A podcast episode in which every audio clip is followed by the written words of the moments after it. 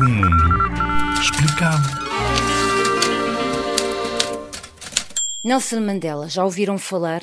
Foi presidente da África do Sul. Foi o líder do movimento contra o apartheid, a legislação que segregava os negros no país.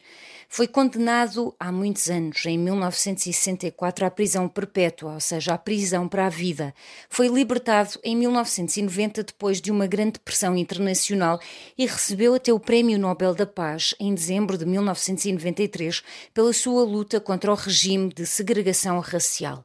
Ao sair da prisão, Mandela fez um belíssimo discurso chamando o país para a reconciliação. Ele disse: Eu lutei contra a dominação branca e lutei contra a dominação negra. Eu tenho prezado pelo ideal de uma sociedade democrática e livre. Recomendo que procurem livros, há muitos sobre o Nelson Mandela, inclusivamente biografias.